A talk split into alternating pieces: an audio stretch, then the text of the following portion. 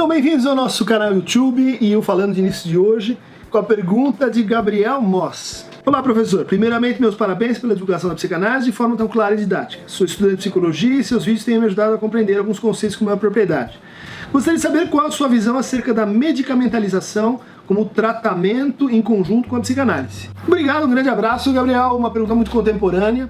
É, de fato, há 20 anos atrás se colocava uma um grande consensual divisor de águas, ou você vai fazer psicanálise, ou você vai falar, ou você vai tomar uma medicação, e as duas coisas uh, a gente admite em determinados casos, e nunca a mesma pessoa fazendo as duas coisas. Né? Nunca uh, ao mesmo tempo uh, praticando a psicanálise e administrando medicações. Né? Porque isso intervém eh, na transferência, isso produz uma, uma, um efeito de indução, um, efeitos de poder que são próprios da relação de medicalização. No entanto, a coisa evoluiu bastante a partir do momento em que, nos últimos 10, 15 anos, nossa cultura passou a ser uma cultura extremamente medicalizada.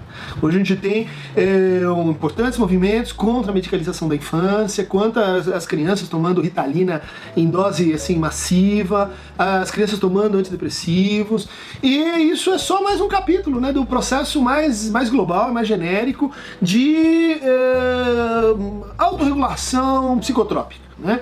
com substâncias legais, ilegais. A gente está cada vez mais à vontade com essa ideia de modalizar é, a nossa experiência subjetiva. Né? Seja para incrementar o nosso desempenho, seja para aumentar o nosso laço com o outro, seja para aumentar nosso potencial perceptivo, seja para reduzir o sofrimento. Na análise, essa é uma questão que deve ser, então, minha versão do assunto, uh, discutida como a gente discute qualquer outro procedimento inclusive procedimento médico. A gente deve trabalhar para que nossos analisantes eh, se coloquem como sujeitos dos tratamentos dos quais eles uh, se veem envolvidos. Que eles se responsabilizem, possam tomar decisões, possam se informar, possam se dedicar a tudo aquilo que intervém na sua corporeidade, intervém nas, na indução de certos estados psíquicos. Então é sempre uma decisão uh, clínica. Né? Se deve ou não tomar um antidepressivo, se deve ou não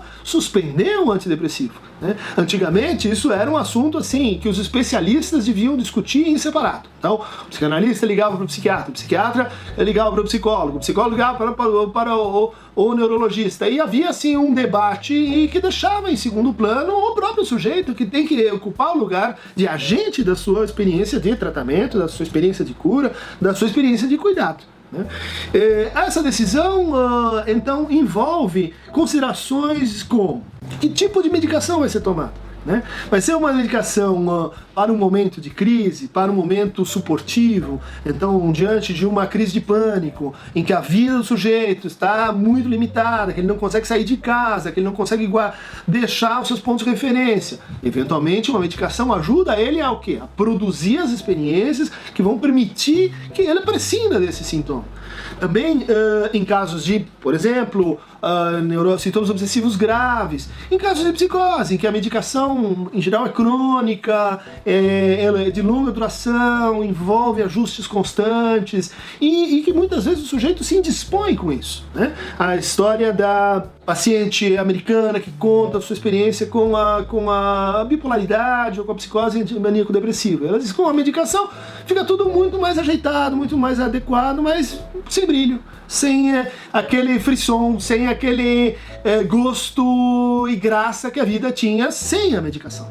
Então, essa é uma escolha que, que devia ser realmente ponderada a partir da divisão de cada sujeito, a partir da posição desejante de cada um, a partir de uma uh, ética compatível com a da psicanálise.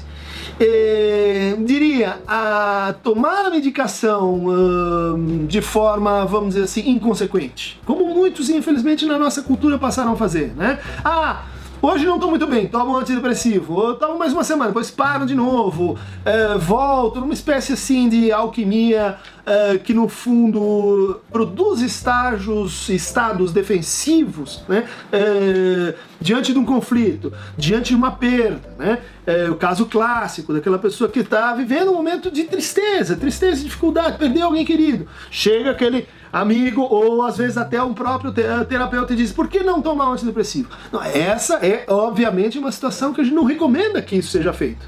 Então, qual seria o ponto em que a medicação se torna realmente interessante? É no ponto limite em que o trabalho psíquico não está conseguindo ser feito. Em que o sujeito ah, pode não dizer nessas palavras, mas ele experiencia que a coisa passou do limite do suportável. Né? Ele não se suporta mais, ele não suporta mais angústia, ele não suporta mais aquele sintoma.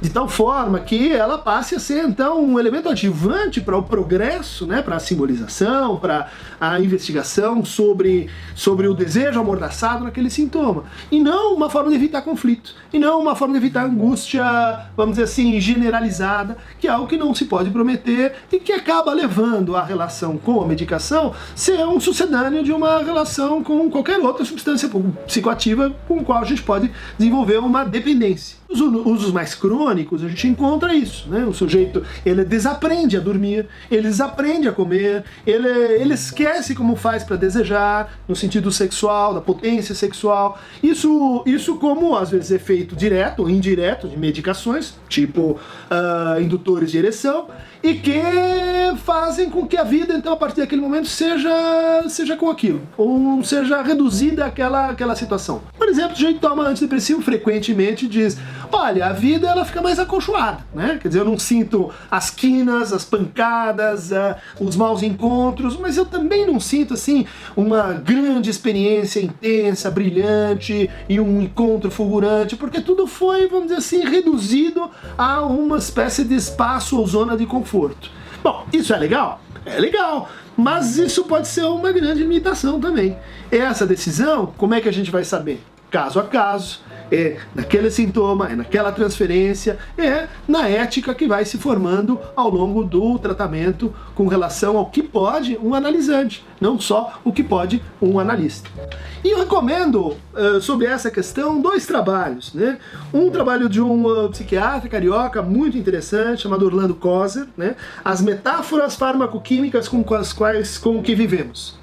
É um estudo sobre, inclusive, marketing de medicações, e ele vai mostrando como a gente, a gente aprende a se observar, como a gente ressignifica, se enxerga, se lê, se subjetiva a partir das medicações. Medicação não é uma coisa assim que é simplesmente uma, um objeto, uma substância que entra no seu corpo. É um discurso que entra junto com essa substância. Por isso, por isso existe toda uma clínica hoje contemporânea e, e cada vez mais expansiva né, da psicanálise com os fracassos uh, psiquiátricos. Né? Ninguém esperaria entrar num, num psiquiatra e passar o resto da vida tomando uma medicação. Isso, por mais que se diga que as doenças mentais são doenças crônicas, isso é bastante falacioso quando empregado no sentido assim mais genérico, mais amplo, né? mais, mais irrestrito.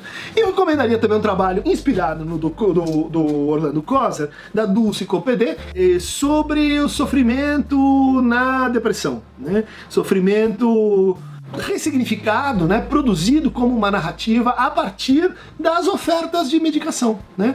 É um trabalho recente, um mestrado que orientei lá pela USP, é excelente, daqui a pouco vai estar disponível online é, no banco de teses do Instituto de Psicologia da USP.